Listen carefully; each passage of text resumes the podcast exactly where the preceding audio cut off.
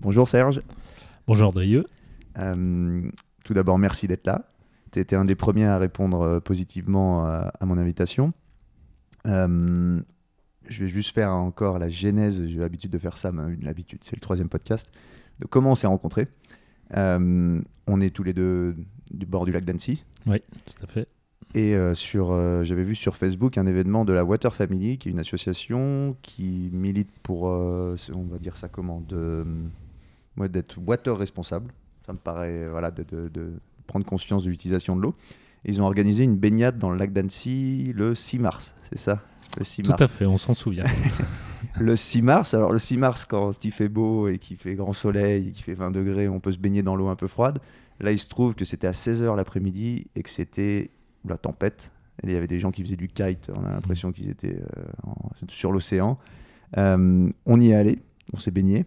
Euh, on s'est baigné dans une eau qui devait être à 5 degrés, 6 Ouais, degrés. 5 et demi. ouais, peu. surtout, on est sorti, il y avait du vent, du crachin. On n'avait nulle part où se mettre à l'abri parce que la tente de la Water Family, c'était quelque chose qui faisait quoi 3 par 3. Mm. Donc tout le monde s'est mis un peu dans ses voitures, s'est changé. Donc c'était une expérience assez mémorable. Et donc après, très, euh, très montagnard, très haut savoyard, savoyard, on s'est retrouvé autour d'une fondue. Moi, j'étais pas du tout au courant, donc je me suis joint forcément après la baignade, une petite fondue. C'était le bienvenu. Donc on s'est retrouvé dans un bistrot, le Shark, à côté de, à côté d'où on s'est baigné. Et, euh, et là, on s'est retrouvés tous les deux assis à côté. Ouais, Tout Voilà. à fait. Et on a commencé à discuter. Et à ce moment-là, j'avais l'idée de mon podcast. On n'en a pas parlé au début, mais tout ce qu'on s'est dit, je me suis dit, bah, tiens, ça aurait sa place sur ce podcast. Donc c'est là où je t'en ai parlé. Donc maintenant, on enregistre. Et c'est là où je te demande de te présenter. Donc à toi, Serge. D'accord. Eh ben, écoute, euh, je m'appelle euh, Serge Martineau. euh, j'ai pas loin de 60 ans. Je suis marié, j'ai deux enfants, jeunes adultes maintenant.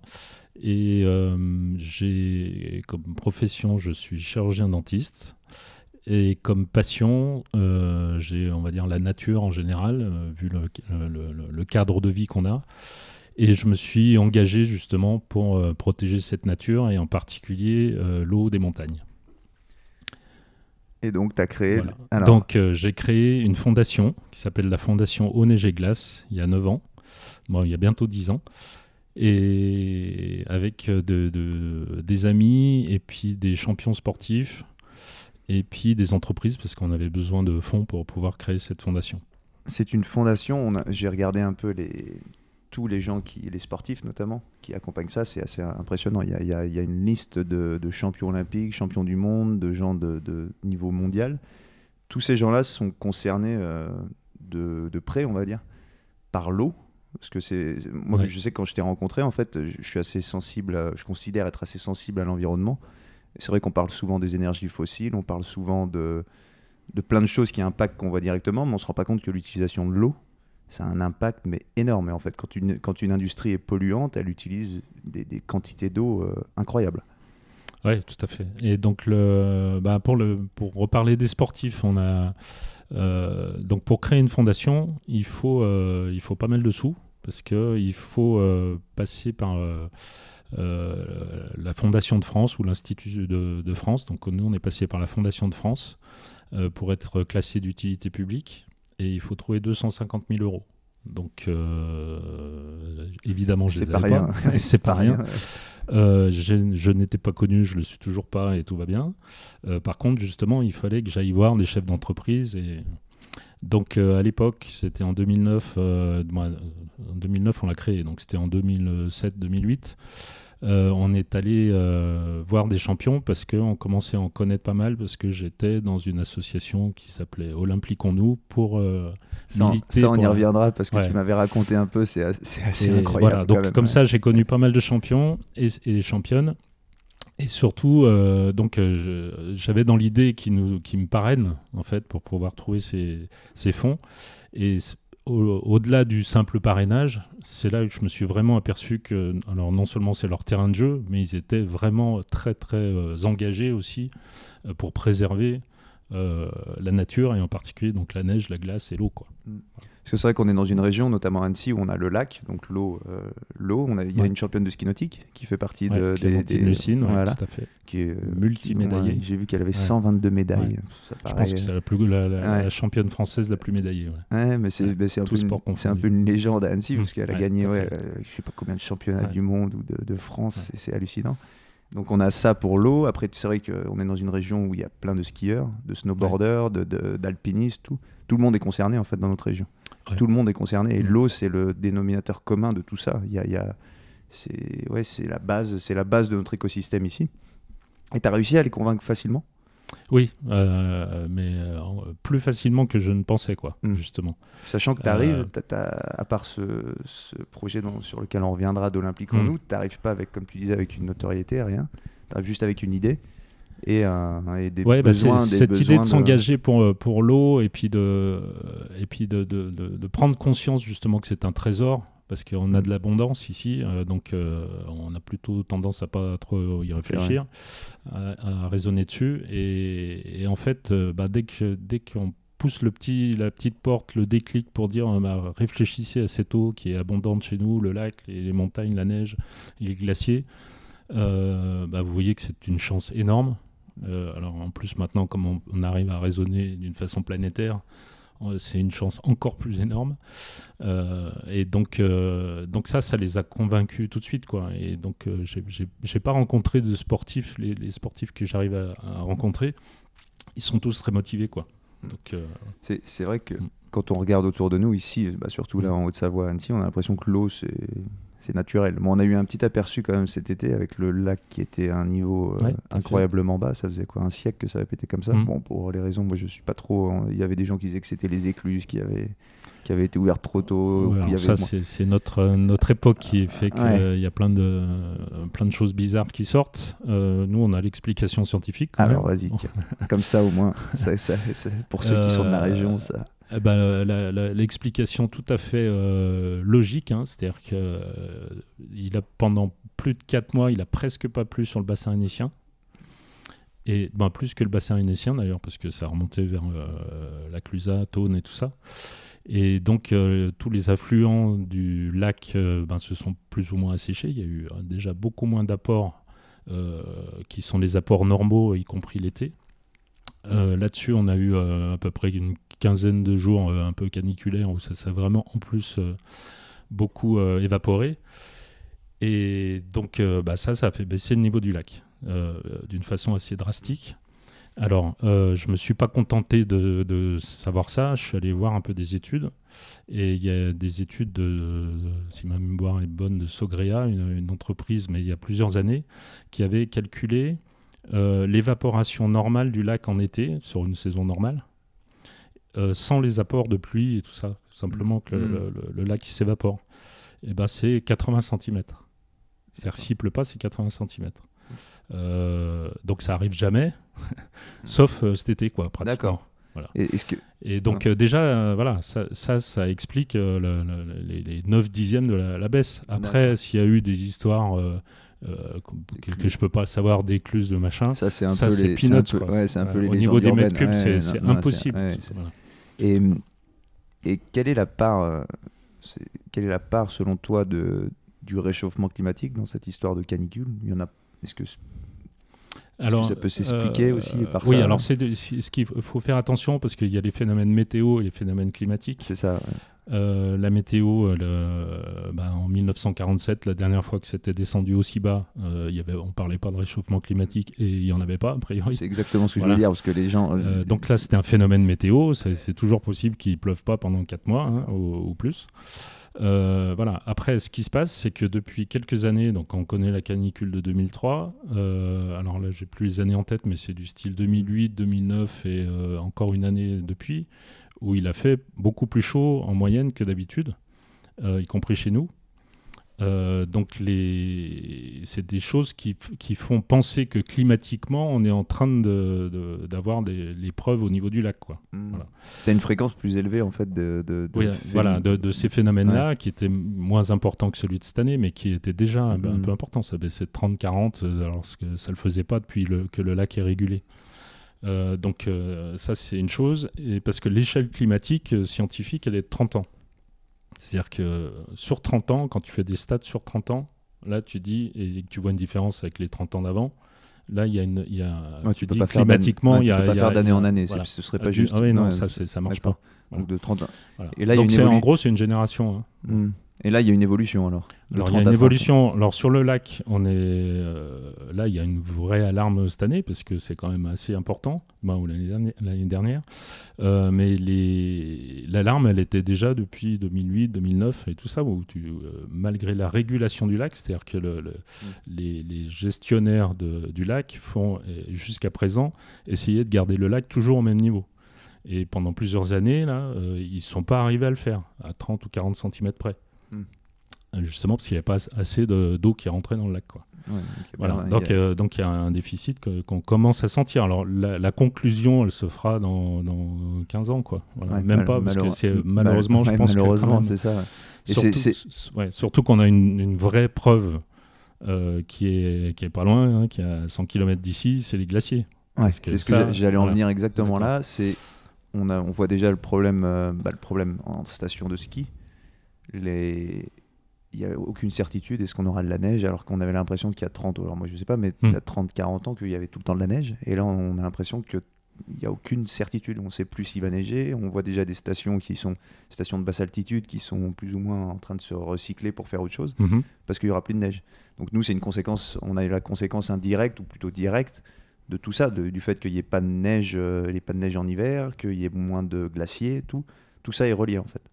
Ouais, et alors ce qui est, ce qui est sympa, et c'est c'est un peu le, un des objectifs de la fondation Eau, Neige et Glace, ça s'appelle Eau, Neige et Glace, et quand on prend cet exemple de, du, changement climatique, ben justement l'eau, on vient de dire que euh, c'est probable, mais euh, voilà, on ne sait pas trop. Au niveau de la neige des, stations, donc l'élément euh, physique intermédiaire entre l'eau et la glace, ben, il est probable effectivement, et on commence à voir qu'il neige plus haut, il neige moins longtemps.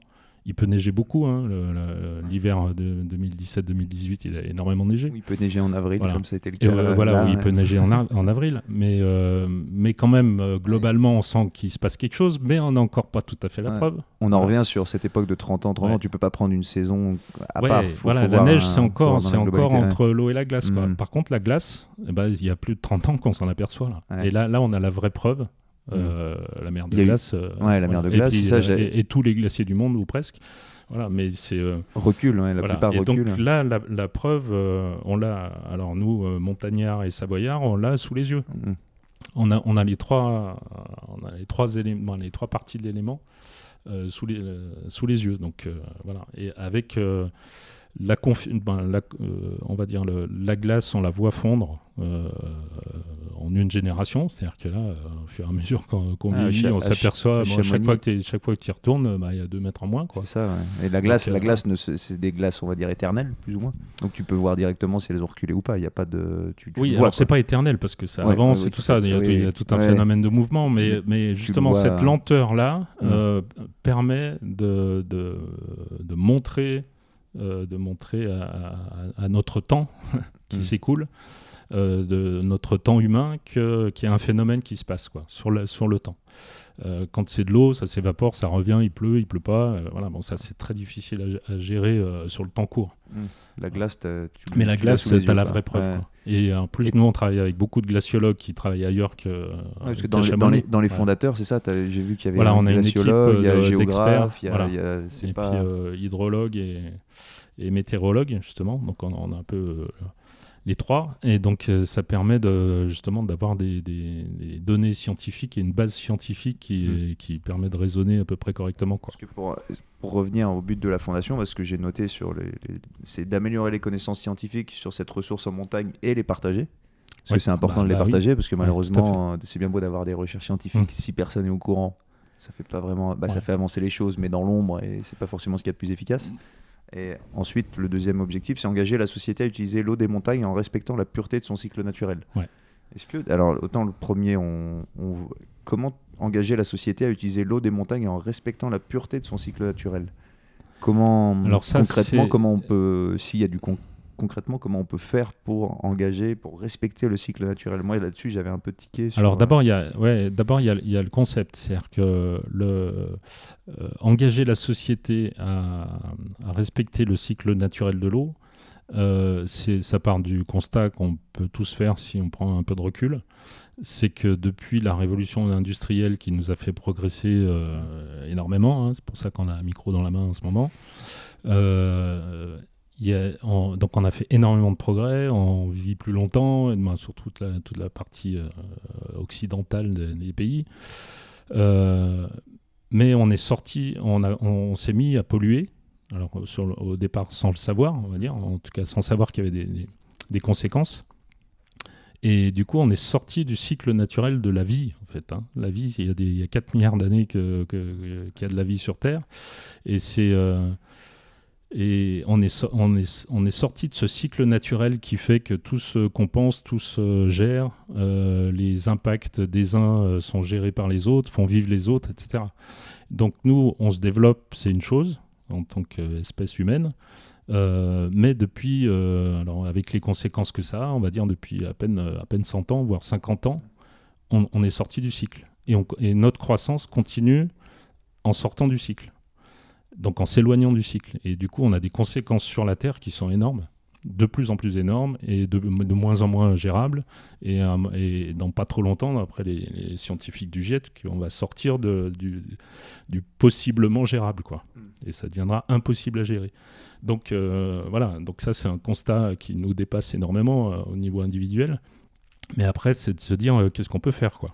Et l'eau, c'est un, un, vecteur assez génial puisque tout le monde l'utilise. On vit parce qu'il y a de l'eau. Et si on arrive à continuer à croître. moi, je suis, je suis pas contre la décroissance, s'arrêter de, mmh. de, vivre parce que c'est absolument frustrant et, et la vie, c'est pas ça. Euh, c'est de, de, croître, mais en revenant dans le cycle naturel de l'eau. Donc euh, ça veut dire, euh, on, dès qu'on utilise de l'eau, on a des impacts, ça c'est sûr, quel qu'il qu soit, quel qu'il soit, mais il faut qu'on arrive à les faire gérer soit naturellement par, par, par, les écosystèmes, soit grâce à notre croissance, notre technologie actuelle avec le numérique, avec euh, Internet aussi, qui fait que tout ce qui peut, les initiatives qui peuvent se passer de l'autre côté de la Terre, on peut être au courant et avoir des bonnes, des bonnes idées et les partager, justement. Et eh ben, c'est de continuer à croître en revenant dans ce cycle. Et donc, du coup, en, ayant, en respectant la vie, en respectant les écosystèmes euh, que vivants. Quand on regarde nos sociétés euh, développées. On en parlait là tout à l'heure, tu étais en Albanie où l'eau était, ils n'avaient pas forcément l'eau courante, ou en tout cas ça arrivait au bout d'un robinet euh, une fois une heure, mm. une heure dans la journée. C'est vrai que nous, quand on est dans nos sociétés occidentales, on ouvre le robinet, l'eau coule, elle part dans l'évier, elle est traitée, on a l'impression que c'est un cycle vertueux. Mm. On, tout est caché en fait, comme, comme, tous nos déchets. nos déchets, on, prend un sac poubelle, on le pose dans la rue, globalement c'est ça. Mm. On pose dans la rue, on le ramasse, on a l'impression qu'on n'a pas pollué. Et quand on regarde c'est un sentiment, je pense que beaucoup de gens ont, mais quand on voit les plages au Bangladesh, où ils ont bien une mer au Bangladesh, ouais, mmh. en tout cas en mmh. Inde, on voit les mers, on voit tout plein de plastique, on dit ils sont dégueulasses, mmh. ils polluent, mais on fait la même chose, sauf que nous on les planque, globalement. Et l'eau, et l'eau, c'est encore, c'est encore plus, comment dire, plus, pas vicieux, mais on, on la, on la voit pas en fait, on la voit sortir du robinet, on la voit repartir, et on sait pas ce qui se passe entre. On a l'impression que tout est épuré, que tout est, tout est facile, que l'eau revient comme si. Euh, bah, C'est-à-dire qu'on est, c'est juste qu'on n'y pense pas, quoi. Parce que si on y pense, on sait qu'elle n'est pas épurée quand, elle, quand on l'utilise quand tu utilises du lave-vaisselle, euh, bah, un produit de, lave-vaisselle, tu sais que derrière tu pollues euh, un peu. Quoi. Bon, mm. tu as un impact qui n'est pas forcément euh, c'est un impact, gérable. c'est un impact qu'on voit beaucoup. Tu vois, tout le monde parle, comme je disais, tout le monde parle des énergies fossiles. Oh, tu prends ta bagnole, ça pollue, il y a le pot d'échappement, ça, paraît, mm. ça paraît bizarrement plus visible alors que c'est tout aussi invisible. Mais tu sens, tu vois, la pollution, ça paraît plus. Et tout le monde se bat un peu contre ça. Et on oublie, oui, comme tu dis, la vaisselle, les produits chimiques qu'on met dans l'eau, tout tout ça. on tous les cosmétiques, tous les. Voilà, alors il faut pas arrêter du jour au lendemain, c'est pas, c'est mm. pas le sujet. Le sujet, c'est, de dire euh, comment on fait. Alors d'abord, il faut pas être impatient. C'est-à-dire que si. Alors, il y, a des gens qui militent euh, et qui sont très, mm. très impatients. Euh, toi, pourquoi pas toi, Moi, je, suis plus, dans, le temps long. Après, mm. la fondation, elle sert aussi à ça. C'est-à-dire qu'on n'est pas une association militante, on est une fondation qui, qui permet de prendre du recul, de, de dire bon, ok, il y a des gens qui font des, des bêtises, voire de grosses bêtises. Il y a des gens pour les dénoncer. Nous, on n'est pas là pour ça et c'est pas la mm. peine de faire euh, triple emploi euh, là-dessus. Euh, Vous êtes là pour accompagner. voilà. Mais par contre, si on arrive à faire prendre conscience, alors pas forcément directement à des grosses entreprises parce que ça n'a aucun poids, mais par contre à la population, euh, de pas se laisser faire quoi quelque part parce mm. que on va prendre un exemple trivial que tout le monde au bout des lèvres c'est Total en France parce que c'est la, grosse entreprise internationale mm de carburant, mais tout le monde utilise le carburant, toi. Donc, mm. euh, donc on peut très bien on peut taper sur la tête de Total et de son patron, mais, euh, mais on va à la pompe à essence tous les 4 jours. Sans se poser encore trop de questions. Donc, euh, alors est-ce qu'on est, complice Donc voilà, moi, moi, la culpabilité, j'aime pas ça. en tout cas, à court terme, ça peut créer un déclic, mais après, à long terme, ça marche pas du tout, ça. Mm. Il faut absolument changer le comportement. Pour changer le comportement, il faut avoir de la connaissance. Parce que si tu changes ton comportement par rapport à des fake news, ça marche pas non plus. Donc, euh, et la connaissance, alors il, faut, il y a un moment où il faut avoir une certaine confiance en certaines personnes. Et euh, jusqu'à preuve du contraire, les scientifiques, euh, surtout quand ils se regroupent, ça permet d'avoir un, lot de confiance justement qui permet de se dire bon ben voilà il y a des données pragmatiques il y a des, des, études qui sont faites et qui après des, ce qu'on appelle des méta-analyses, ils regroupent les, analyses qu'ils font. Et voilà. Alors au niveau du climat, on connaît le GIEC. Euh, on peut toujours les mettre en. le GIEC, c'est le groupement international de, euh, de l'étude sur le climat. D'accord, ok. Donc, euh, ah alors j'ai pas le nom, mais c'est plusieurs milliers de, scientifiques du monde entier mm. qui, chacun avec leurs études, mettent tout en commun et puis voient dans quel sens on va et quel scénario on est en train. GIEC, ouais. ouais. Euh, c'est le nom français. Et donc ça permet de, de, voir vers, dans quelle direction on va, parce qu'en plus de ça, derrière, tu as aussi des, statisticiens on va dire, qui disent, ben, vu la direction qu'on a prise jusqu'à présent, si on continue, on va jusque-là. Quoi. Mm. Donc, euh, et, c'est des mauvaises directions. Voilà. Donc jusqu'à présent, euh, les, conférences sur le climat qui ont lieu depuis très longtemps, euh, disait ben voilà les générations futures ils vont, vont prendre parce qu'on est on fait pas on fait pas très attention ça va pas très, très bien voilà. Et euh, il y a eu une conférence intermédiaire qui a eu lieu au mois de octobre ou novembre dernier de 2018 du GIEC qui a fait une publication en disant c'est pas les générations futures c'est que si vu les dernières études euh, mondiales qu'on a si dans 12 ans c'est-à-dire demain matin si, voilà, si dans 12 ans, on n'a pas, au niveau des pays, euh, changé euh, beaucoup de choses pour, par rapport à notre direction de croissance, non seulement on, va dans le mur et ça, ben, le mur, voilà, on va vers le réchauffement, voilà, mm. mais surtout un réchauffement qu'on ne va pas pouvoir arrêter. C'est ça on ne peut pas revenir en arrière. On ne peut pas revenir en arrière et ça devient, euh, alors, euh, ça, ça, devient catastrophique. Ça va déjà sans doute l'être et ça l'est déjà un petit peu euh, sporadiquement dans le monde. Il y, a, des petites conséquences qu'on voit arriver. Mm. Elles vont arriver, elles vont être de plus en plus nombreuses, elles vont être de plus en plus importantes. C'est vrai que nous on parle de notre haut du lac qui baisse un peu, mais il y a des, il y a des phénomènes qui se passent ailleurs. Mais qui, qui sont faramineux. Ouais.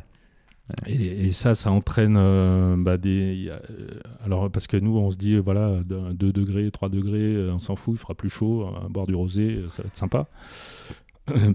Donc, ok, chez nous, quoi.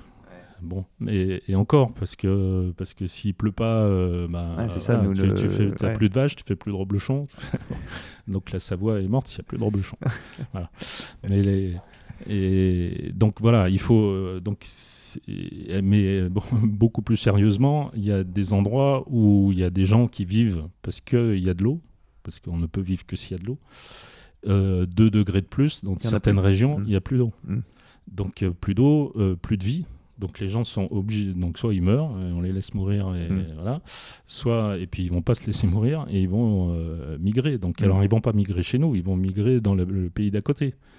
Euh, qui est déjà euh, ric-rac sur les réserves d'eau et tout ça. Quoi. Donc ils vont se taper dessus entre eux. Euh, voilà. Donc tout ça, c'est des déséquilibres qui, C'est les, les réfugiés qui me ce qu'on va appeler, ce qu'on appelle déjà un peu les réfugiés, climatiques. Il, va, en avoir de plus en plus. Voilà. Et c'est quelque chose où on est clairement responsable, on va dire les pays occidentalisés, puisqu'on a atteint un niveau de croissance, comme tu parlais, qui est...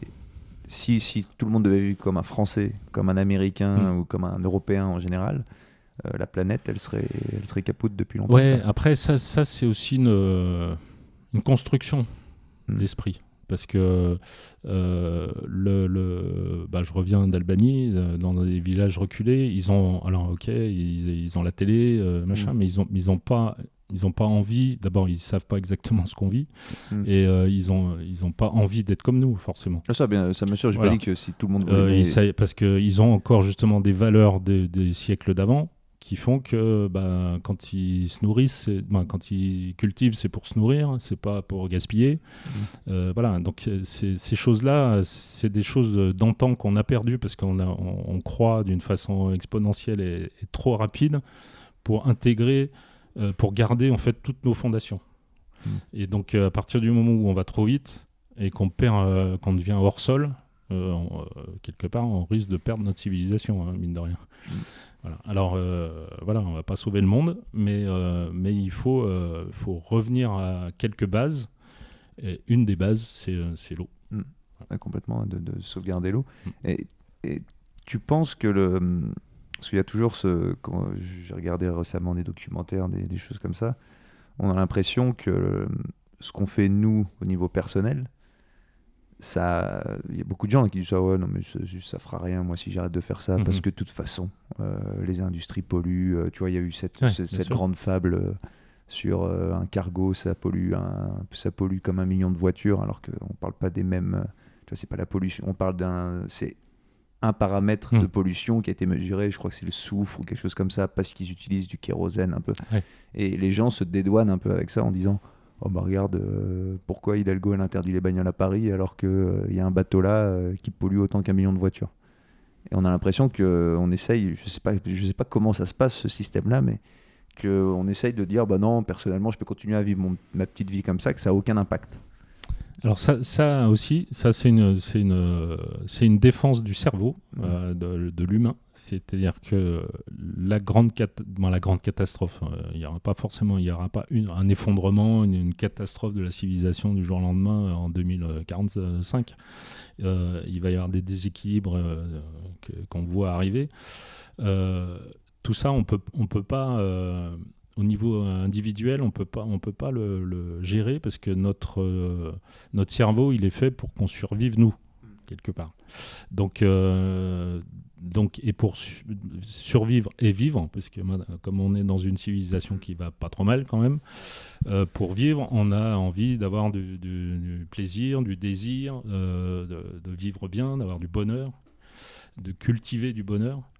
donc ça, individuellement, euh, euh, on se dit si on, fait des sacrifices de, pour notre vie, c'est-à-dire si on le prend négativement, euh, ça, on ne peut pas l'intégrer. On peut, on, peut pas se dire on va passer notre vie à faire des sacrifices, tout ça, pour le, y compris pour nos enfants. Hein.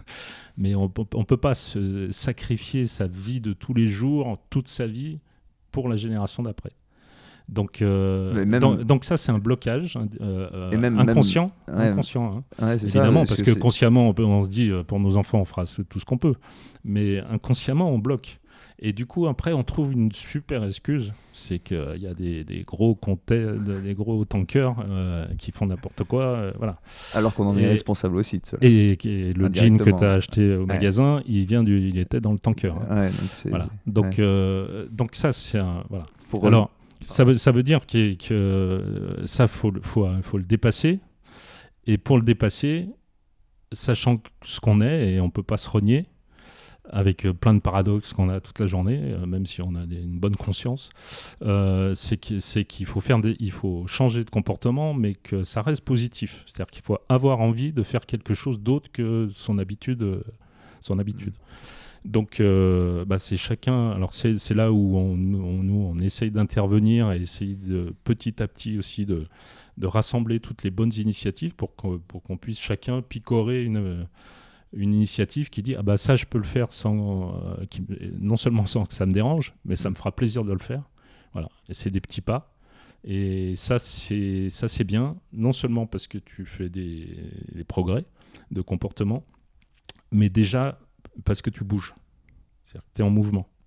Et dès que tu, tu, mets en conscience, alors en particulier sur l'eau, euh, quand tu changes un peu de comportement, on va reprendre le liquide vaisselle, si tu trouves un truc qui est un peu plus Mhm. écolo que, que le liquide vaisselle que tu as d'habitude, euh, voilà, c'est bien. Tu as, bougé un truc, et si tu as bougé un truc, tu peux aussi aller dans la salle de bain et voir que des cosmétiques, il y en a un peu trop. Et, voilà. et, puis, et Pour- puis après, gaspiller de l'eau, euh, voilà. Pour ceux qui me connaissent et qui écoutent, c'est un de mes grands. euh, c'est quelque chose que. pour- J'ai vraiment du mal. Comment dire je suis, Comme tu disais, je, je mets du temps à changer mes comportements, tu vois. Mhm. C'est- C'est quelque chose qui est compliqué, et surtout, tu disais pour les générations futures, mais même de voir, en fait, quand par exemple, toi, tu t'embêtes à faire des choses et que tu vois à côté de toi une personne qui en a rien à faire, ça, pas que ça te décourage, je dis Ouais, c'est pourquoi, que- pourquoi je m'embête ouais. à faire ça alors que lui, bah, il est là, euh, euh, voilà, à faire autrement, euh, va s'en foutre. Et il y a un petit truc, euh, tu parlais de, bah, pour l'eau notamment. Je sais que moi j'ai adopté la savonnette. Je suis revenu au pain de savon euh, d'avant, tu vois, avec du, ouais, avec du ouais. savon où il y a zéro produit chimique. Et ça me lave tout autant.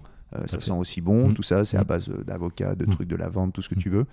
C'est un, un changement qui ne coûte rien, qui te même te fait gagner, gagner, mais, un- mais une somme d'argent incroyable parce que ta savonnette, elle te dure des mois. C'est un truc, niveau changement, c'est que dalle. hein. C'est que dalle. C'est-à-dire Mm. qu'en fait, il y a 20 ans, ils ont trouvé au niveau marketing que c'était mieux de vendre un gel douche où tu pouvais, faire où tu pouvais mettre Bien des sûr. belles étiquettes, tout Mm. ça. Quand tu vois les pubs Axe, j'ai grandi avec ces Mm. pubs Axe. J'ai acheté du Axe parce que tu avais les pubs, parce Mm. que tu avais le petit truc qui te mettait des petites granules. Ça sentait bon 5 minutes après la douche, puis après, euh, Mm. tu sentais comme d'habitude. hein, il y avait pas de- Et tu vois, de revenir au savon, et, mais alors je, fais, je, je reviens souvent à ça, mais je, je joue au hockey, je, je viens avec ma savonnette. Il n'y a personne qui a changé. Il y a personne qui. Et pourtant, je suis là. Bah, regardez, euh, cette savonnette, elle est à toi. Mm. Tu la gardes pendant 3, trois mois. Personne arrive. bah, peu de gens arrivent à faire ce changement, alors que ça coûte rien. Ça, c'est un truc hyper simple. C'est parce Et- que ça, c'est le faire savoir. Ouais, mais. Et alors, euh, à la limite, dans ton entourage, euh, bon, il faut consacrer pas mal j'ai de réussi, temps. j'ai réussi, Ouais, à, bah voilà, réussi convertir euh, une voilà. personne, En- une personne. En qui- mettant du temps. Et Ouais. voilà. Expliquer, c'est ça, expliquer, expliquer que c'est pas grand chose à faire au niveau individuel, mais que ça a un impact quand même si tout le monde s'y met, ça a forcément un impact. Mais c'est- très compliqué, hein. c'est c'est très Et compliqué. alors, ce que je pense, c'est que justement, on est, on est tous comme ça. C'est-à-dire qu'on est tous bloqués, on est tous à l'arrêt. Sur, sur notre, notre- bah, l'arrêt sur notre vie, euh, Mhm. qui, qui- avec, on essaye d'être le plus heureux possible avec un peu de croissance et voilà. Et, et quand on veut quand on est à l'arrêt et qu'on veut faire changer un comportement, y compris celui-là, hein, avec le savonnette, Mhm. ça marche très très bien. euh, et ben, il faut consacrer beaucoup. ben, celui qui le fait, il consacre beaucoup d'énergie quelque part Mhm. pour euh, et de temps pour aller dire euh, convaincre, euh, voilà, et puis que l'autre le fasse effectivement. euh, voilà. Euh, L'idée, c'est que donc ça, c'est aussi une histoire de temps, et il faut pas dire que ça, on va réussir dans trois ans.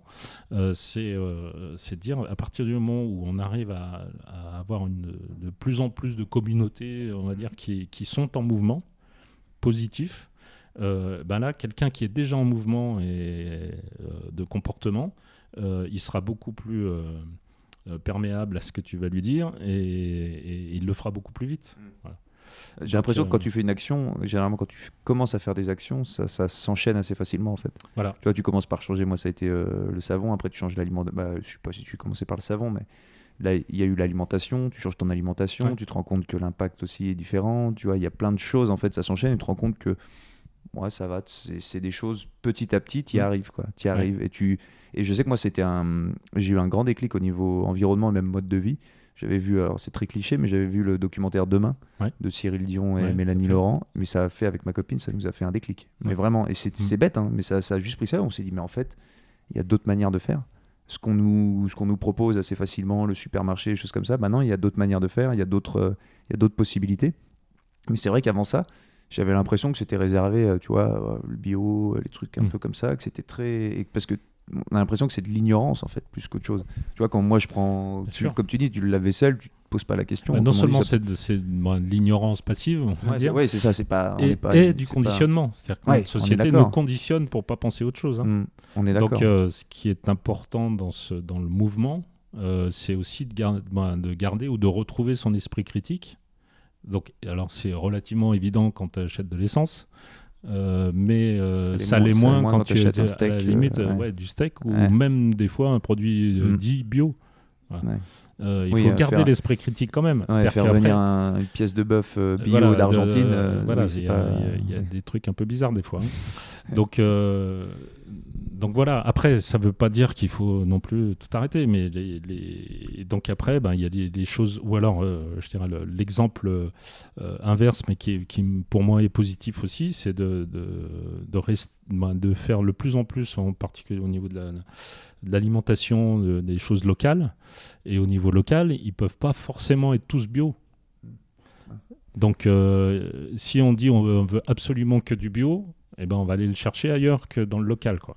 Donc, euh, alors que faire vivre les gens localement, euh, c'est peut-être plus important. Et surtout si la, communauté des acheteurs est impliquée au niveau environnemental, ça fera faire des progrès au, gars qui va cultiver les, plantes. Et pareil, c'est pas en deux ans, mais, mais dans les, dix ans qui viennent, le gars, il fera du, vraiment du bio. Parce qu'il aura une pression. C'est marrant que tu dis ça, parce que j'avais toujours, moi, cette impression, quand, achètes, quand tu vois des gens acheter du bio, ils se font du bien pour eux c'est-à-dire que ce que tu mets dans ton corps, c'est bien, c'est mm. bio, tout ça. Ils s'en foutent un peu de la planète des fois. Parce que quand tu achètes des barquettes en plastique, ou des pommes euh, emballées sous mm. plastique et marquées bio, alors tu te fais du bien à toi, tu te dis ouais, c'est cool, c'est bio, il y a moins de pesticides, mais tout le reste à côté, c'est une catastrophe. Alors que comme tu disais, tu vas chez l'agriculteur du coin, tu vas à son marché, euh, le marché de producteurs euh, du village, c'est vrai que ça se voit beaucoup dans les villages, tu achètes directement, il n'y a pas de transport, il n'y a, pas de, a pas de superflu, il n'y a pas mm. d'emballage, il n'y a pas d'impact il n'y a pas d'impact de trans. Ouais, toutes ces choses-là, je les ai pas. Et c'est vrai que ça, c'est encore un peu de l'ignorance, comme tu dis, passive. C'est, pas, on croit bien faire en achetant quelque chose et on se rend compte que non. Et là, je regardais, ben, euh, j'ai vu ça sur un abribus, une collection HM, euh, Conscious, euh, machin. J'ai fait, mais, mais ça, c'est du greenwashing de folie. Ils arrivent à te faire croire que cette collection, donc, ils font ils font ça pour. En fait, tu vas aller là-bas, puis tu vas acheter un truc comme ça, puis tu vas acheter toutes leurs autres daubes euh, de fast fashion mmh. qui mmh. polluent, mais, hein, de, parce que l'industrie textile est la mmh. deuxième plus polluante derrière euh, les énergies fossiles en eau. Ouais. Ah bah, c'est une catastrophe. C'est une catastrophe. On, on, fabrique même plus de jeans en France parce que c'est trop polluant. On les fait fabriquer ailleurs. C'est déjà d'une hypocrisie totale. Et tu vois, ces trucs de greenwashing, comme je disais, on est, on est, on est, on est conditionné un peu par cette, euh, par cette société avec des marques qui nous font croire. Euh, alors, je sais pas comment ça se passe avec. Euh, je vais pas commencer à attaquer. Des, mais tu vois, il y avait hmm. Carrefour qui avait mis Hack for Food, tout ça. Mais j'ai l'impression, d'un côté, alors c'est bien, ils vont faire des petites actions, ce qui est sûrement très bien. Je sais pas ce que tu en penses. Alors ça. après, moi, je, à côté, euh, je, pense que ça, c'est positif. C'est, on n'est pas dans le greenwashing, on est dans le. On est dans Alors, le Effectivement, euh, comment dire, le, greenwashing, là aussi, c'est un mot qui est assez réducteur. C'est-à-dire que tu as mm. différents types de greenwashing, du, gars qui en a rien à foutre et qui va faire. Euh, juste pour du marketing. Juste pour du mm. marketing, qui va rien changer à son comportement, mais qui, euh, au niveau marketing, communication, va changer le message. Donc lui, c'est vraiment du greenwashing, mais je pense qu'il n'y en a pas tant que ça. Mm. Et après, tu as des gens, y compris les grands distributeurs, qui ont beaucoup, ben, on a beaucoup de reproches euh, globalement mm. à leur apporter dans la mesure où. Mais aussi, on est complètement complice d'eux, puisque, parce que c'est chez eux qu'on va. Hein. Et donc, le, donc, eux, ils ont vraiment un rôle, justement parce qu'on va chez eux. Mm. La, la, multitude des consommateurs vont dans les hypermarchés. Donc, si eux euh, font, euh, là, c'est la même chose, c'est l'histoire du mouvement. Ils font bouger quelque chose. Et donc, euh, c'est bouger quelque chose. Alors, ce qui, ce qui manque dans ce qu'ils font, c'est l'esprit critique. C'est-à-dire qu'ils ne travaillent pas l'esprit critique des gens, puisqu'ils disent venez chez nous et pas chez les autres. Hmm. Euh, l'idée, c'est d'aller chez eux et parce qu'ils vont faire un, bon truc et après tu compares avec le voisin. Il faut prendre un peu de temps pour aller comparer avec le voisin. Mais, mais voilà, euh, si tu as les deux, c'est-à-dire si tu changes de comportement et que tu as l'esprit critique, là, tu avances et là, tu, tu, les feras avancer plus, plus loin. Mmh. Parce qu'il y a un moment, eux, c'est eux qui seront obligés. Si, euh, je sur n'importe quel produit, s'ils font 10% de moins, ce qui est euh, pas énorme en soi, 10% euh, de chiffre d'affaires en moins, c'est pas possible pour eux. Mmh. eux, c'est la croissance, la croissance. Donc, donc ils diront d'où ça vient. c'est parce qu'il y a plein, y a plein tu de penses que ce qu'ils sont, en ce qu'ils sont en train de faire, ces grandes entreprises, on va dire ces leaders du marché, c'est des mastodontes. Mmh tu penses qu'ils le font pour assurer un peu leur survie parce qu'il y, a une, euh, il y a une mouvance actuelle en France Je pense que oui, c'est-à-dire ce qu'il faut voir, c'est qu'en général, les, les, patrons et les grandes équipes de, de, ces grandes entreprises, ils sont bien câblés, hein, et ils réfléchissent. Euh, voilà. pas des... donc, euh, donc ils savent à la fois que eux, ils ont un business model où il faut qu'ils croissent, qu'ils prennent des parts de marché. Euh, et effectivement, s'ils se mettent à faire, d'ailleurs pendant toute une période, ils faisaient pas du tout de bio, ils s'en foutaient parce qu'il y avait un sur 10 000 qui voulait autre chose. Maintenant, c'est pas un sur 10 000. Les, les, gens commencent à changer un peu de, euh, de conscience, leur, conscience. Il y, a une vraie croissance dans, dans ce secteur-là ils ont toujours euh, un, business model qui est de, croître et puis de prendre des parts de marché, c'est toujours la même chose. Euh, simplement, ils se disent, ben voilà, euh, ben on va aller chercher là où les gens veulent nous faire aller. Alors, ça, reste encore assez passif, c'est-à-dire que c'est eux qui mènent la danse, donc ça va doucement. Ça va des fois, ça peut être un peu du greenwashing, et voilà, mais il y a aussi des vrais progrès. Et puis, euh, donc, mais ça suffit pas pour changer. Euh, là, on, en revient au modèle global de société. Mm. Euh, si on veut revenir dans le cycle naturel de la vie, il n'y a, pas que ça, quoi. Et, pour faire ça, bah, il faut, il faut que les, qu'il y ait une pression du public. Et cette, cette pression commune, elle, elle, arrive doucement, mais elle commence à arriver. J'ai toujours l'impression de sur le, on a l'impression que le bio, alors le, pas que le bio, hein, mais tout le monde prend un peu conscience. J'ai l'impression que ça reste hyper minime. C'est, est-ce que toi, tu vois une évolution concrète, par exemple, avec les, les associations que tu soutiens, et choses comme ça? Est-ce que tu vois vraiment une conscience qui est en train de se faire? Alors, euh, oui, alors euh, je, suis d'accord avec toi, c'est minime. Il y a d'abord, euh, il faut pas oublier que souvent, ben c'est, quand on, on, s'occupe de ça, on est euh, on est déjà privilégié, on va dire. Mm. Euh, donc euh, c'est un peu facile de s'occuper de ça. Et, donc, si ça se trouve, on est un microcosme qui représente 3% de la population, et puis point barre, quoi. Et puis le, reste de la machine est conditionné. C'est ce que, ce que j'ai l'impression de voir, moi, quand, quand on nous dit non, mais là ça bouge, il y a des gens qui font ça, mais en mm. fait, quand tu es dans ce microcosme, tu côtoies des gens qui sont dans cette tendance. Tu vois, moi, par exemple, toi, Serge, je t'ai rencontré, je t'ai pas rencontré au supermarché. Je t'ai rencontré à, un mouvement, à une, action pour l'environnement. Donc je pourrais me dire, bah tiens, il y a des mecs qui se bougent comme Serge et tout. Puis au final, bah oui, il y en a qui se bougent, mais ça reste dans un microcosme. Euh, quand on est allé à ce. Bon, après, c'était un peu extrême là, de se baigner dans le lac, mais on n'était pas des milliers. Il y a eu la marche du siècle récemment. Euh, il y a eu du monde il y a eu du monde, mais on aurait pu attendre plus de monde, tu vois, de se dire, bah tiens, c'est. Ouais, moi je trouve que ça. c'est, oui, c'était une belle action, non, c'était une belle action, mais on pourrait dire. C'est un bon, un bon thermomètre, hein. Ouais, ouais, non, c'est, sûr. ça, ça c'est pas mal, parce que là, 2 millions de personnes, bah, juste. Il y avait, Ça, c'était où À Paris Il y avait eu combien? Non, mais le, le, la, signature de la pétition. Ah oui, la, oui de la pétition. Ah oui, parce qu'il y a eu la. alors pour ceux qui, savent, qui suivent pas trop ça, il y a eu la, la pétition, le, c'était quoi L'affaire du siècle? L'affaire du siècle. L'affaire du siècle qui a été suivie par la marche du siècle. Et donc il y a eu 2 millions de signatures pour, euh, voilà, donc, du ça, ça veut quand même dire que même des gens, qui, hmm. certains ne changent pas forcément de comportement, mais en tout cas ont signé.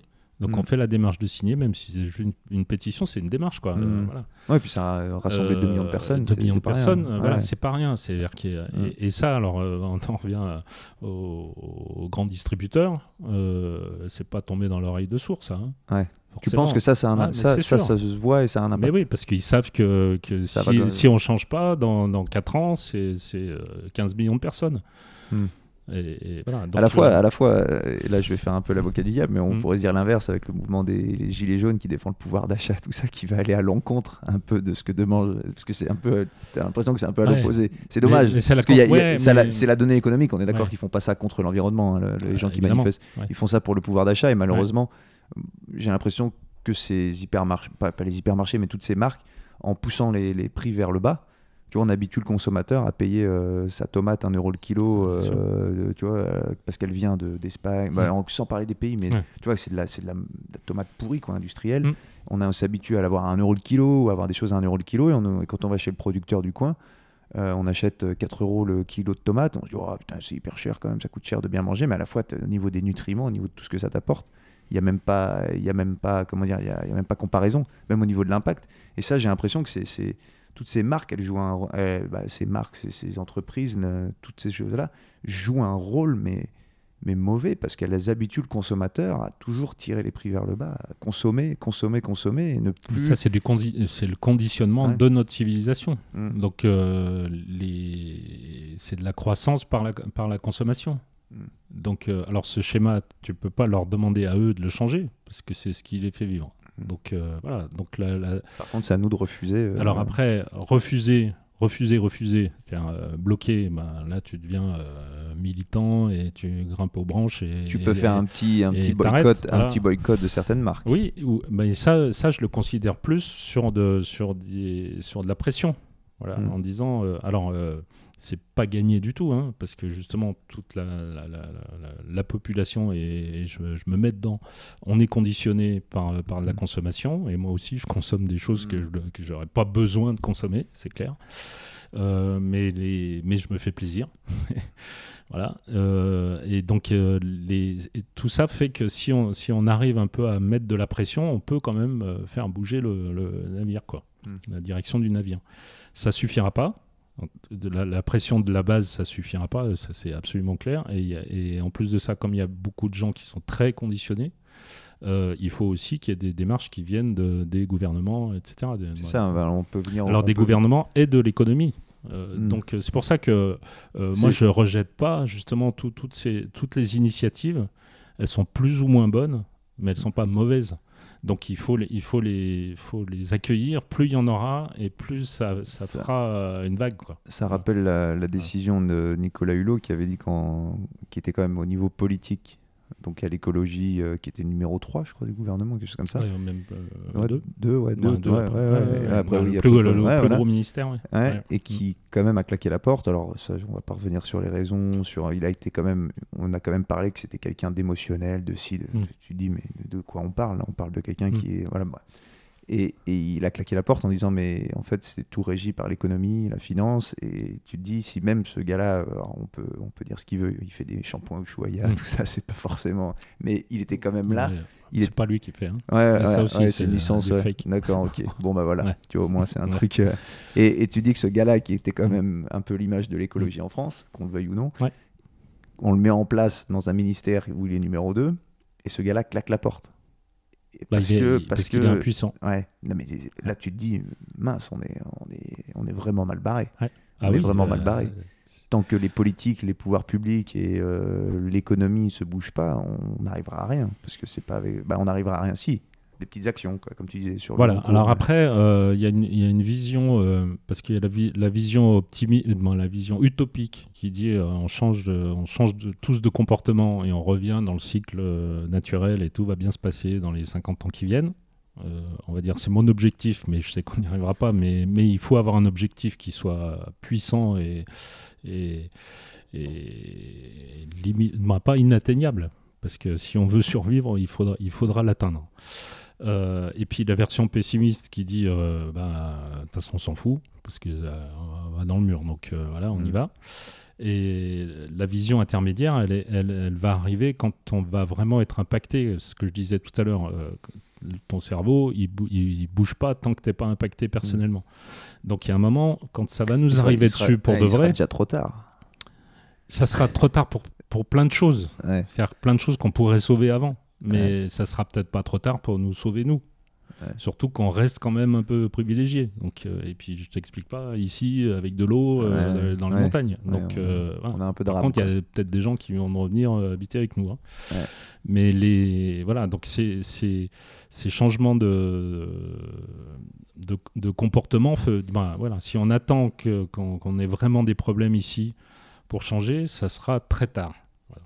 Donc l'idée, c'est de, de voilà toujours de se, de se mettre en mouvement dans ses comportements. Et même si on n'y arrive pas, le fait d'être euh, d'être euh, fluide, on va dire, euh, permet de mieux s'adapter que le gars qui sera complètement conservateur dans sa façon de consommer tout ça. Lui, il- ça va l'impacter, mais euh, Tu veux- sur sa survie. Quoi, en fait, tu veux dire. planter la petite graine et la faire euh, germer tout doucement et qu'au bout d'un moment, on soit prêt quand il faudra faire le changement, qu'on soit prêt à faire le changement. quoi. Déjà qu'on Ouais, ait cette voilà, flexibilité c'est un, un c'est peu. un- c'est un peu ça. C'est-à-dire que c'est, c'est, euh, c'est, euh, moi, c'est plus, c'est plus, euh, on va dire, le lit, le lit d'une rivière. tu vois. C'est-à-dire Mm. que tu fais partie de la. de- de- moi, Il y a des gens qui, qui sont euh, au bord de la rivière et des gens qui sont dans la rivière. Donc, euh, quand, tu, quand tu fais partie d'une, rivière et puis que ça devient, ça devient un fleuve, ça a de plus en plus de force. quoi. Mm. Donc euh, voilà. Et, et donc après, si le, si le fleuve arrive sur un mur, euh, eh ben, il aura peut-être de la force pour faire basculer le mur. Ouais. Voilà. Mm. Si c'est un petit ruisseau, euh, ça marchera pas. Ouais, et si les gens sont au bord de la rivière, eux, ils vont se prendre le mur sur la figure. Voilà. Belle image. Hein Bah, une belle analogie à l'eau, hein, ça tombe bien. Et, et donc, euh, parce que là, on a parlé euh, beaucoup de l'environnement, c'est très intéressant. Par rapport à ta fondation, il y a quelqu'un qui a frappé là? Mm. Ah, attends. Ah ouais, Je vais mettre sur. ah, je- Un instant.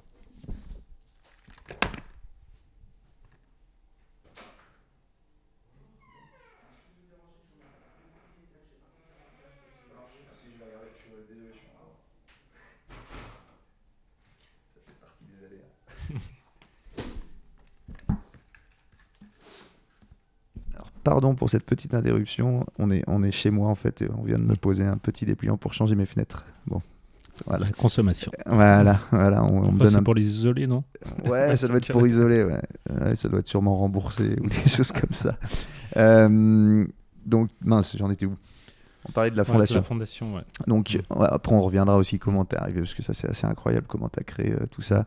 Euh, les actions de la fondation, qu'est-ce que tu. Bah, moi, je, connais, je t'ai connu par rapport à, à la Water Family, que vous Mhm. soutenez, en fait, par rapport à la fondation. Ouais. Donc, est-ce que tu peux nous expliquer le, le fonctionnement? Parce que je pense que beaucoup de gens, bah, moi y compris, on voit les fondations, tu vois, on connaît un peu, euh, ouais, voilà, j'ai une fondation. Quels sont, comment, quel est le modèle et comment ça fonctionne, en fait, concrètement? De... Euh, Donc, y a déjà la tienne hein, en général, et puis Ouais. aussi euh, forcément. Ouais, euh, ça, ça- ça- ouais. ça marche ensemble. Une, Mm. une- une fondation, alors d'abord en, en France, on parle, on, on a une culture d'association. Mm. Donc tu montes une association, loi 1901, euh, avec des copains, machin, tu fais un, un comité, et puis tu as des membres qui arrivent, et plus il y a de membres, et plus tu fais des choses. Mm. Une fondation, c'est c'est c'est un, bah, c'est un objectif, c'est une mission. Et cette mission, pour la mettre en place, c'est un- une sorte de tuyau financier entre des mécènes d'un côté du tuyau et de l'autre côté, grâce à l'objectif que tu as, tu vas financer euh, des gens qui sont sur le terrain. Donc la fondation, elle n'est pas sur le terrain, elle n'a pas d'action directe. Euh, donc ça, ça permet en fait d'aller beaucoup plus vite euh, parce que ben, sur l'objectif que tu as, si j'avais créé une, une, une association euh, au neige et glace euh, avec mes, mes 5-6 copains de, et copines de, de départ, y compris des sportifs, euh, on n'aurait pas fait grand-chose. quoi. Parce Ouais. qu'on a aussi une vie à côté, on fait plein de... Plein de- voilà. Donc euh, comme c'est pas notre métier, et, et donc ce côté bénévole, on l'a on l'a mis au service d'une fondation qui fait qu'on a un comité exécutif euh, qui, nous, qui permet d'aller chercher des mécènes d'un côté et de prendre des décisions sur les, les actions qu'on va financer. Et ces actions, bah, c'est des gens qui, eux, euh, sont, sont présents sur le terrain, que ce soit des scientifiques ou des, des- des associations pédagogiques comme le Flocon à la Vague et la Water Family. Euh, eux, ils ont besoin de sous pour, pour, pour que ça marche, mais ils ont les volontaires, ils ont les gens, ils ont les, les, fili- les- les réseaux. Et voilà. Ça Et permet, donc, ça en- permet en- d'optimi- optimiser le financement Voilà. et de, de vous, De- vous êtes concentré sur une voilà, tâche. on est vous- facilitateur Ouais, c'est ça. de ça. Et, et donc, comme on, a, on s'est mis un cadre, une mission, euh, ben, tout, soit on reçoit des, propositions pour être financé, soit on va les chercher, parce que après c'est aussi, il n'y a pas tant de gens de ça qui s'occupent de l'eau. Euh, donc, euh, c'est un peu toujours les mêmes, mais les mêmes qui travaillent bien. Et donc, ça, nous, ça nous permet d'aller financer des choses qui sont, donc, qui sont déjà sur le terrain.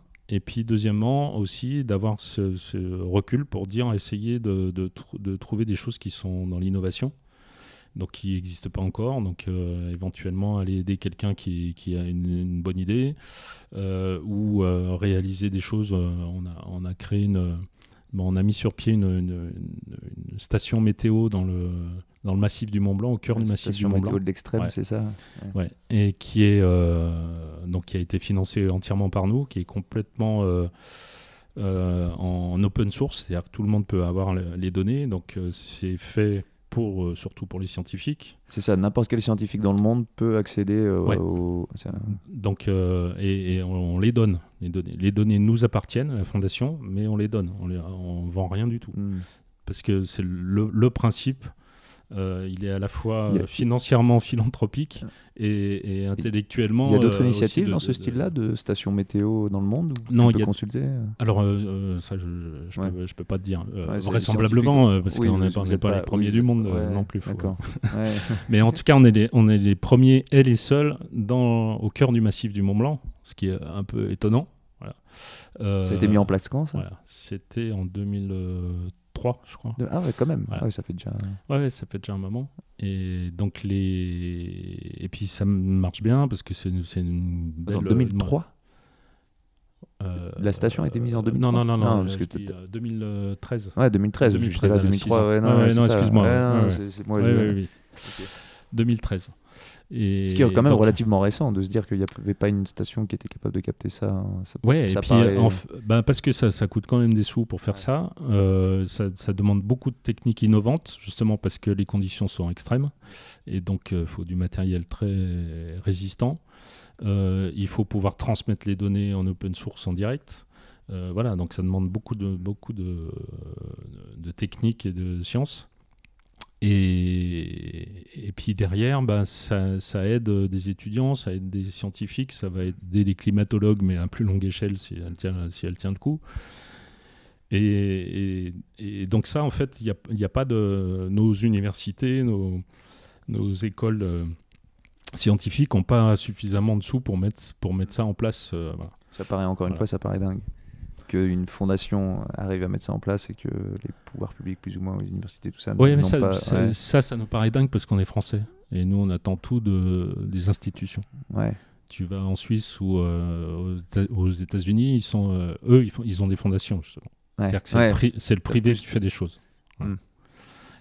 Et tu vois, euh, bon, euh, on parle deux minutes de Notre-Dame de Paris. Il y a des Ouais, ça, ça, euh, ça ces jours-ci là, ouais. ouais, tu vois, il- bon, il y a, il y a- il y a- Non, il y a arrive- des- il y a des grands, on arrive à des taper, grands patrons. on, ouais, on machin, arrive à taper sur les privés quand même. Parce qu'ils C'est pas, c'est pas taper sur les privés. Oui, oui, je Bah suis si, d'accord. Oui, oui, on tape, tape. oui, euh, oui. Parce que Voilà, ouais. parce qu'ils ont donné de donnent, l'argent, voilà. on leur dit encore que Voilà. bon après ils ont refusé de défiscaliser tout ça, Ouais. mais ils donnent quand même 200, 300 Non, mais c'est pas, c'est euh, en dire que euh, ça aux États-Unis, mais alors c'est ou même en Suisse, hein, euh, Mm. dire, à côté de chez nous, c'est ça serait complètement naturel. Hmm. Il y a zéro polémique. Mm. Euh, voilà, plus plus t'es riche, plus tu donnes et c'est génial. Bon, nous on crée une polémique, bon voilà. Mais euh, bon, je pense qu'elle va s'éteindre parce qu'il faut s'éteindre sans jeu de mots. Et voilà. Donc le- il faut euh, il faut avancer, il faut avancer. Et donc les actions, donc vous c'est ça, vous choisissez des. Moi c'est comme ça que je t'ai connu, c'est par Mm. rapport à la- l'association Water Family qui est nationale puisqu'ils sont aussi. euh, ouais, c'est du à la base ils sont- Ils sont à Biarritz. Ouais, c'est ça. Voilà. Ils sont à Biarritz. J'avais Et- trouvé le concept vachement cool parce que c'était une famille, donc t'arrives en fait et puis tu fais partie du, de la Oui, alors ça, c'est un concept qu'ils ont mis en place euh, euh, récemment. Euh, en fait, l'association s'appelle Du Flocon à la Vague. Et euh, ils, ont, ils ont créé le concept de Water Family, justement, pour, pour irriguer tous ceux qui, chez qui ils vont, et puis tous les gens qui tournent autour. Quoi. Donc, euh, je dirais la fondation ONG Glace, même si nous, on cofinance des projets qu'ils font eux, euh, on est aussi de la Water Family, du coup. Voilà. C'est- pas une entité juridique, c'est plus euh, communautaire en disant bah voilà, on s'occupe de l'eau et on est tous ensemble. Donc c'est c'est vraiment aussi cette philosophie de, de dire c'est positif, on avance quoi. Et on avance ensemble et c'est du partage parce que c'est pas que du financement. Parce que ben nous, euh, quand, on, finance, on, est, euh, euh, on pourrait aussi. Alors, on n'est pas sur le terrain, c'est-à-dire qu'on n'est pas des associations, on ne va pas dans les écoles, mais on est en lien tout le temps avec les associations qu'on finance, avec les scientifiques qui, demandent des sous pour avoir du matériel et des choses comme ça. Et on a des échanges avec eux. Euh, des retours de ce qu'ils font, etc. Et ça, on essaie de le partager. D'accord. Entre, entre après, vous faites un peu, vous êtes un peu la maison mère de la chose et vous partagez euh, toutes ces initiatives. vous arrivez à faire le lien entre. On n'est pas forcément la maison mère. Euh, voilà, dans, une image d'une ramification, il y a une ramification. Mais on est dans le réseau, voilà, hmm. et on est des facilitateurs dans le réseau. Donc ça, ça fluidifie, ça va plus vite. Et tu en euh, trouves beaucoup des. Ce que tu disais qu'il n'y en avait pas beaucoup des associations qui parlent de l'eau. Il y en a beaucoup hein, au niveau national, des, des, gens qui prennent des initiatives Non, alors nous, on est quand même. on s'occupe de l'eau des montagnes. Donc euh, ça enlève toutes les associations qui s'occupent de l'océan, hmm. euh, sauf euh, Mountain, Surfrider Foundation qu'on a financé sur un projet justement où ils faisaient une table pédagogique interactive qui montrait le, cycle de l'eau depuis la montagne. Donc ça, ça nous intéressait. Et donc on a participé à ça. Après, eux, ils s'occupent plus effectivement de l'océan. Sinon, il y a Mountain Riders, euh, qui est une association aussi qui est, qu'on finance euh, assez régulièrement sur des projets. Et puis du flocon à la vague. Voilà. Et en France, des, en gros, c'est, à peu près tout. Quoi. D'accord, donc. Euh, donc c'est effectivement pas beaucoup, parce que parce qu'on, bah, l'eau, jusqu'à présent, on s'en occupait pas trop, et il vaudrait mieux qu'on commence à le faire. Quoi. Ouais, ça, ça paraît dingue, c'est vrai quand tu penses. Mais celui, ouais, ça paraît tellement naturel d'avoir l'eau partout, la neige. Tu te dis, bon, bah, c'est bon, elle sera C'est trop naturel. Ouais. c'est trop naturel. Euh, qu'est-ce que je voulais dire sur. Euh, ah oui, sur la fondation. Alors, sur ta fondation, comment, comment tu trouves ces mécènes? Comment tu, comment tu démarches euh, Comment Comment tu arrives à... Et quels sont, quels sont les mécènes Sans citer de nom, mais quels sont le, type de mécènes que mm. tu as alors, on a eu d'abord pour la fondation, pour, créer la fondation, on a eu des, fondateurs historiques dans des entreprises historiques. Euh, si tu veux citer des noms, hein, bien sûr, hein, s'il n'y a pas de problème. Hein, moi, euh, c'est des belles actions, donc euh, tu, peux, c'est vrai, on n'est pas là en train de dire. Ouais, tu peux... Euh, faut pas euh, flouter le truc. Euh, donc ouais, on a eu, on a eu ben, des, des, des, entreprises à la fois locales et avec une, grosse puissance internationale ou, en tout cas nationale qui nous ont aidés d'abord sur l'idée parce qu'on est arrivé justement avec des champions et du coup ça les intéresse aussi et on est arrivé pendant le, la candidature d'Annecy pour les Jeux Olympiques. Donc ça, m'a permis d'aller les voir, parce que je connaissais évidemment personne. Euh, donc il y avait euh, Salomon, euh, Evian, Entremont et EDF e Énergie Hydraulique. Donc ça nous, c'était tout dans l'eau, en tout cas, et puis euh, Entremont euh, indirectement, mais c'est la montagne, et donc c'est aussi euh, mm. irrigation, on en parlait tout à l'heure avec les, fromages. voilà, donc c'est donc ils nous ont aidés à, recueillir ces 250 000 euros avec une convention sur 5 ans, donc ça, en étant 4. Donc en fait, ils nous ont pas donné énormément par rapport à leur puissance, on va dire. Mais euh, on a été extrêmement content de, de, ça. En plus de ça, ils se sont impliqués, comme euh, du coup ils font partie du comité exécutif, donc on n'est qu'une douzaine. Donc dans ces 12, euh, bah, il y avait ces quatre euh, patrons. Alors ce n'était pas forcément les patrons, mais en tout cas sur, euh, sur Salomon et Evian, c'était historiquement c'était les deux patrons qui venaient quoi. Donc c'était assez génial de, les voir venir s'impliquer, de prendre du temps pour venir. Alors c'était une fois par an, mais quand même, mm. c'était pas du tout évident. Et voilà. Et puis donc ça, c'est ces mécènes historiques qui nous ont ils nous ont fait, ils nous ont lancé, on va dire. Et puis, euh, ce qu'on fait maintenant, c'est qu'on va chercher du mécénat qui est beaucoup plus euh, territorial, parce qu'on a besoin de s'ancrer ici, puisque donc il y a 9 ans qu'on existe, mais pas grand monde qui nous connaît. Parce que pour communiquer, il faut des sous, et nous, nos sous, on les mettait dans les actions et pas dans la communication, en disant on les mettra un jour dans la communication quand on va commencer à grandir et qu'on aura un peu de budget pour ça et qu'on aura de quoi, euh, quoi dire, quoi. Ben, des actions, de l'expérience. Donc on arrive dans cette période-là.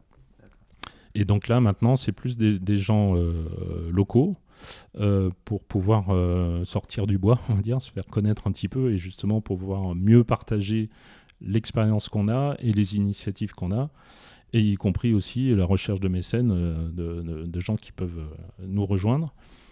Et donc ça, c'est une chose. Et puis après, on a quand même petit à petit était connu sporadiquement, on va dire, au niveau national, sur des radios, sur des, des émissions de télé, des choses comme ça. Et donc, il y a, on a, et puis on a un site internet qui tient la route et qui va bien. donc, on a de temps en temps des mécènes qui arrivent de Paris l'année dernière. Qui, viennent vous chercher. Ouais, qui viennent nous chercher en disant voilà, on fait une campagne d'arrondi solidaire trois mois. ça a été le cas, je l'ai cité, c'est Kousmiti donc qui, qui, qui, qui, vendent du thé.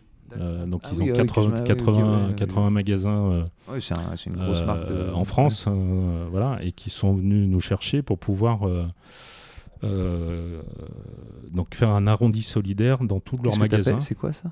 Ben, en fait, les gens, les clients vont dans le magasin acheter du thé. Ils en ont pour, euh, je sais pas quoi, 19,70 euros. Ah, oui, et, et l'arrondi, il est pour. Euh, donc, il y, a des affiches, il y a des choses comme ça. Le, gérant du magasin parle de la fondation. Et pendant trois mois, ils ont fait ça. Donc, c'était génial parce que c'était en novembre, décembre et janvier dernier. Donc, euh, du coup, ça couvrait la période de Noël où les gens font des cadeaux en, mmh. donnant du thé. du coup, on a eu pas mal de sous grâce à eux. Ça marche bien ce genre Ça marche bien les gens ne donnent pas beaucoup, ils donnent euh, en gros c'est 50 centimes.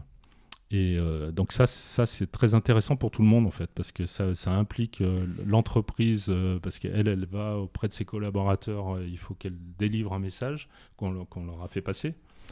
Et puis, et, et puis nous, ça nous rapporte des sous, donc ça c'est sympa. Et du coup, bah, ça nous permet d'enquiller sur d'autres actions. ces actions, bah, on les communique là, pour euh, rester sur cet exemple de Kousmiti, on communique euh, sur ce qu'on fait de leurs sous, on va dire, en 2019. Quoi. Donc, donc ça continue à irriguer un peu partout. Et, plus on en aura, et, plus ce chemin d'irrigation ira loin. Quoi. Et, ces mécènes, au-delà de, la communication ou des choses comme ça, qu'est-ce qu'ils attendent de la fondation? Est-ce que les actions que vous faites pour sensibiliser à l'eau, est-ce qu'ils les appliquent? Est-ce qu'ils essayent de les appliquer à leur process industriel ou ce genre de choses? Est-ce qu'ils en prennent conscience?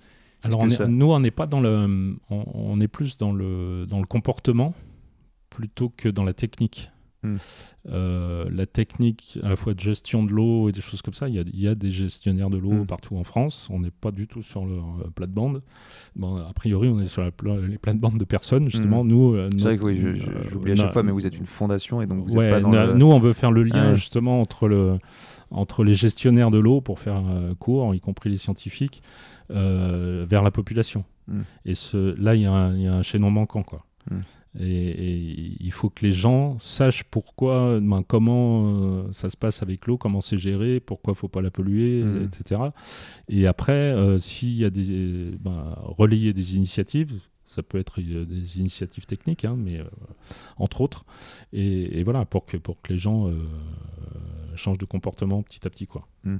Donc oui, c'est vrai que, parce que à chaque fois, moi j'ai l'impression qu'il y a des actions directes. Maintenant, vous, vous, soutenez des actions.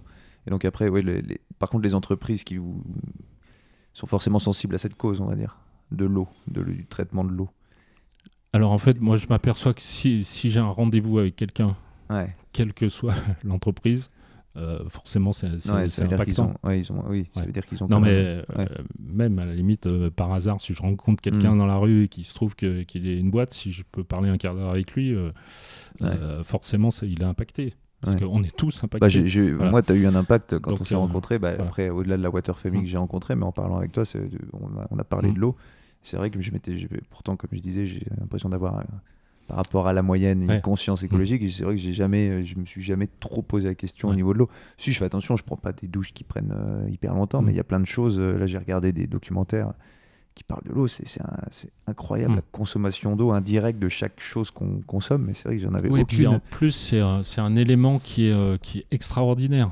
C'est-à-dire justement, il, est, il, est, tellement vital qu'on n'en parle pas. Mm. à la limite, c'est comme l'air. Mais, mais l'eau, on, peut, on peut la toucher, l'air, euh, bon, on la respire, mais c'est, voilà. Et donc, c'est. Et, alors moi je, je, fais même parce que je, je, m'occupe de l'eau donc je fais, je fais même une priorité de l'eau sur l'air quelque part. D'abord sur la vie. La vie a commencé dans l'eau avant qu'il y ait de l'air avant qu'il y ait de l'oxygène. Donc euh, quelque part c'est plus vital que l'air. Et puis après, je prends l'exemple souvent euh, quand on se retrouve euh, sur des villes avec de la pollution, un mm. gros, des particules fines, un gros nuage marron qui, embête tout le monde et qui fait mal aux poumons. Bah, dès qu'il pleut, on dit Waouh, c'est génial, ça y est, c'est parti. Mais c'est parti où? C'est parti avec la pluie dans l'eau, quoi. Donc euh, ça a pollué l'eau. Ouais. Voilà. Ouais. Donc euh, et là plus personne n'en parle par contre. Ouais. C'est parti quoi. C'est parti, c'est génial. et ça y est, l'air est pur. Bon, sauf que c'est pas voilà, c'est juste, par- juste parti dans l'eau. Un autre sujet pour Donc, ceux euh, qui qui sont voilà. pas de- d'Annecy, l'air à Annecy Mm. est pollué, mais c'est qu'on pourrait croire parce que bah, quand ça, on est là, ça- ça progresse. hein. ouais, ça progresse. ça mais progresse. bon, on alors est- ça, c'est pareil. Nous, on est, alors ça, ça nous intéresse au, au premier chef, et c'est aussi de faire des, de, ben, de- de- d'aider des études qui se font là-dessus et sur, sur cette jonction entre la pollution de l'air et la pollution de l'eau. Parce que tu as un lien, t'as un lien fort entre les deux. Bah, là, ce dont je te Ouais, parlais. la- le C'est-à-dire que si on arrive à analyser, euh, il n'y a pas d'études euh, connues. Il y a pas euh, d'études là-dessus, sur bah, le lien entre- que, que je connais, Ouais, que ouais, je connaisse. Ouais. Il y en a peut-être quand même. Euh, en tout cas, pas local. Ouais. Euh, pour savoir quel est l'impact de la pollution de l'air quand il pleut euh, sur la sur l'eau. Voilà. Mm. Et ça, il faut, Il y en a faut, faut, forcément, ouais. faut des, Ouais, faut des instruments scientifiques. Et voilà. Donc, on, on connaît des gens et on, et on va mettre ça en place. Quoi. Bien. Alors, voilà. belle action. Ça, pour, le, pour la pollution du lac aussi, à la surface et des choses comme ça, il y a, il y a des choses euh, sympas à faire qui sont, qui sont pas des choses euh, euh, pour, pour dénoncer quoi que ce soit. Parce qu'en Mm. plus, bah, par exemple, le lac d'Annecy, c'est quand même un lac Ouais, où on peut pratiquement boire l'eau euh, du lac en direct. Euh, mais ça n'empêche qu'on peut encore progresser. Il y a des Mm. choses qui ne qui devraient pas être Non, sur le c'est lac. c'est bien de savoir, hein, de savoir où on en est, bien sûr. Alors on est déjà, Toujours. on est déjà à 1h10, tu vois, c'est passé Bon. vite. Et à- au début, au début tu me disais quand même que tu n'étais pas un très bon communicant. non, mais c'était pas, c'était pas ton métier. Ouais, c'est pas va, mon métier tu- du tout. Ouais, non, mais oui, Ouais. tu, te, tu te débrouilles plus que bien. Euh, je voulais, vu que c'est déjà euh, ouais, 1h10, moi aussi, Mm. j'ai des choses à faire. J'ai- un travail à côté, je suis pas podcasteur professionnel. Euh, je voulais revenir aussi, euh, on va faire ça assez rapidement, Ouais. sur quand on s'était rencontrés. Bon, après, il y avait tout ce que tu avais fait en voyage où tu me. ça, c'est encore une autre histoire, mais Mm. Euh, l'idée de, de créer une fondation, parce que là, au début, c'est que tu as, soutenu, plus ou moins, là, tu vas pouvoir raconter ça, tu le raconteras mieux que moi, Ouais, ton implication dans la candidature des JO euh, 2018 d'Annecy. Ouais. Donc, est-ce que tu peux raconter un peu euh, brièvement là-dessus? Pour ceux qui ne savent pas, Annecy a candidaté, en- je aux pense Jeux Olympiques d'hiver, voilà, 2018. euh, d'abord en 2014. Ah, Donc, on nous, on avait créé une, Bon, bah, bah, on, a, voilà. on a créé Ouais. une association. Donc c'est pas moi qui l'ai créée, mais je suis rentré tout de suite dedans parce que ça me Ouais. branchait vraiment. T'es sportif et ça te, Euh, ça te plaisait, voilà, euh, l'olympisme, amateur, mais, je faisais pas mal de sport. Et donc le, en 2001, donc on a, il y, a il y a eu la création de- d'Olympliquons-nous pour aller persuader euh, les politiques euh, de faire les Jeux ici. Donc c'est parti au départ d'une réunion de comptoir, quoi. hein. Euh, C'est ça, moi, qui- c'est ça, pourquoi, moi, frère ouais, c'est Bon, ça qui. et- ouais, non, mais et c'est ça qui C'est nous a fait avancer, Non, mais c'est- parce c'est que ça nous a incroyable. fait avancer sur le, pas sur le, alors sur l'événement c'est une chose, mais on, on se rend pas du tout compte de ce que c'est le gros barnum énorme. C'était sur les valeurs en disant on est à Annecy, on, on fait attention à notre environnement. Les Jeux Olympiques c'est des trucs énormes, Euh, les Jeux Olympiques d'hiver un peu moins, mais quand même. Euh, Il y avait déjà eu Albertville qui a, qui a- qui a quand même fait Mm. euh, pas mal de choses positives et pas franchement de choses négatives. Quoi. Y a pas Ouais. eu, c'est quand même bien passé. Donc il y a- il y, a moyen de multiplier les bonnes initiatives grâce à ça. Quoi. Et grâce aux valeurs olympiques et le dépassement de soi, les choses comme ça, il faut y aller. Quoi. Donc on est parti, nous, on est resté dans, en dans 2001. cette philosophie. c'est en Ouais, 2001, ouais, donc ouais. tu es juste avant Salt Lake. Euh, ouais, moi c'est surtout pour préparer les Jeux de 2014. Ouais, non, mais parce que Voilà. quand moi Ouais. je repense à tout Mm. ça là, j'ai l'impression que le, il y a eu un, un petit switch là des Jeux Olympiques entre, euh, tu vois, le passage Ouais, américain en fait, 96 ouais. et le passage, euh, le passage américain encore Mm. à Salt Lake City, puis après euh, Sochi, tout ce qu'on a connu. Où c'est devenu, euh, c'est devenu une Oui, machine euh, à justement à, l'opposé de Ça ce changé, que, de ce que, et moi c'est comme ça que je l'avais vécu en fait quand il y a eu la candidature de 2018. Mm. Annecy est venu avec un, un truc très euh, local, on va Ouais, dire, ouais, très, raisonnable, voilà, raisonné, raisonnable. ouais. Et c'était à l'opposé de malheureusement ce, qui est de- Eh ce ben, que sont la- devenus la- les Jeux Olympiques. Voilà, la, proposition, elle était. euh, on peut faire l'analogie avec le climat. On, Mm. on proposait une, de, de reprendre une direction qui était, euh, qui était dans le cycle de, de l'olympisme. Et elle n'a pas été choisie, et de loin. Et, et c'est parti en live dans, dans l'autre sens, quoi. Mm. Donc, euh, donc voilà. Toi à la base, euh, bon, t'es en alors- 2001, tu crées ça, donc bah, ou en tout Bah, cas c'est créé, toi tu ouais. te joins à ça.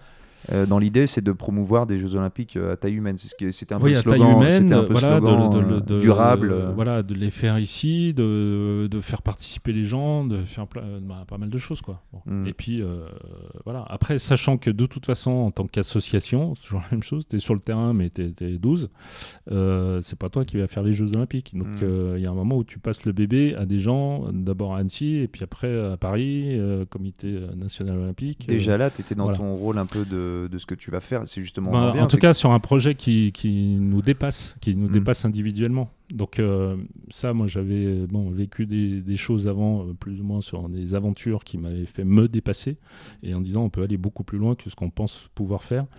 Donc ça, ça c'était un projet qui me branchait en disant c'est un truc qui, n'est- qui est un truc de dingue. ouais, Et, et on est en train d'y arriver, parce que mine de rien, même si on a perdu euh, à la, à la fin de l'histoire, on est arrivé jusqu'à la décision La en disant on prend pas. Annecy. Quoi. Bon. Donc, qui est déjà- euh, oui, ce c'est qui est projet- déjà une c'est un aventure qui a duré euh, 10 ans. Ouais. Donc, euh, Et ça, ça t'a voilà. préparé, en fait, après, c'est ce que tu me disais, ça t'a plus ou moins. Ben, déjà, ouais, ça m'a fait mûrir euh, là-dessus en disant ça suffit pas d'être une association qui soutient une candidature. Et il faut euh, il faut avoir un projet qui soit pérenne parce que parce qu'on on- on y croit. Et à partir du moment où on fait une candidature, par définition, elle peut marcher ou pas marcher. Donc si elle ne marche pas, la candidature s'arrête.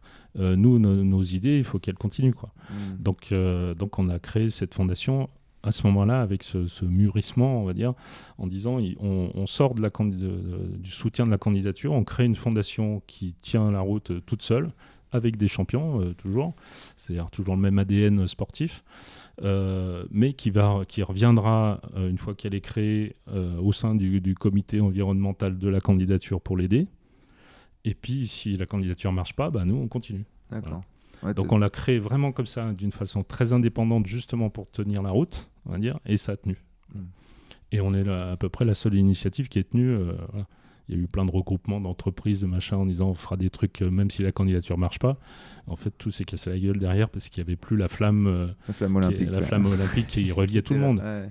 Et toi, Nous, t'as- nous, elle n'est pas t'avais que déjà olympique, préparé, la ouais, flamme, vous aviez- la- vous flamme, aviez déjà est- préparé elle est- le- elle est- ouais. elle y est toujours. Et- Donc, voilà.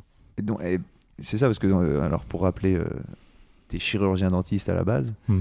Tu t'es lancé dans un truc comme ça, ça paraît, ça paraît fou parce que euh, moi je te, bah, on, on a Hmm. parlé un peu, donc tu voyages, tu, t'as plein de- tu fais des activités sportives, Hmm. tout ça. T'es chirurgien dentiste qui est quand même un boulot qui demande un peu de temps quand même. Oui. et à côté de ça, tu t'occupes donc d'un projet olympique et ensuite d'une fondation. Ça paraît que t'as des journées de 48 heures. Comment, Non, tu- oui, je suis assez occupé. Puis j'ai une vie de famille. Ouais, ouais, Euh, voilà, oui, je- c'est vrai, je- pardon. Et en ouais. plus, ouais, c'est vrai que moi j'ai tendance à oublier euh, ça. stable, tout va bien. et heureuse.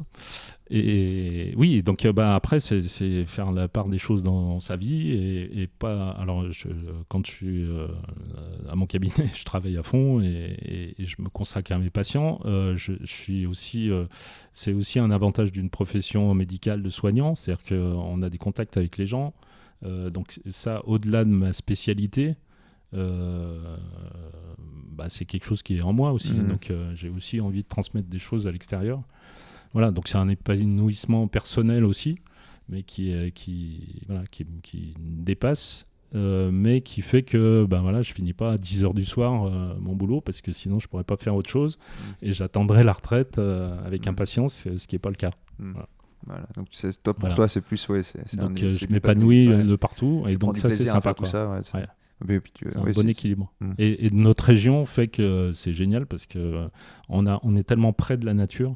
Hein, euh, voilà. Ah bah tout, euh, je suis Là, en train de m'en rendre compte avec ce podcast ah, que ah, beaucoup de gens que je vais devoir, bah, que je vais Mm. rencontrer, il y a forcément la région a un impact un- important Ouais. dans leur dans leur carrière professionnelle, dans leur vie, dans tout ça. La plupart Mm. des gens que je vais rencontrer euh, sont liés. euh, bah, J'ai enregistré avec Stéphane Toureau que tu Ouais. connais, qui est qui est donc lui euh, l'eau du lac, c'est hyper Mm. important. Ouais. L'eau en général, c'est hyper important.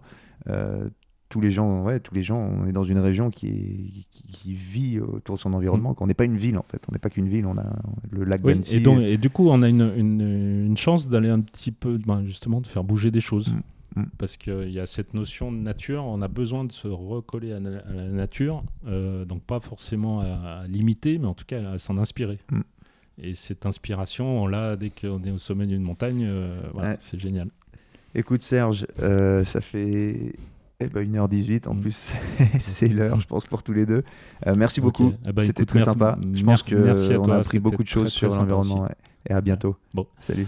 À bientôt.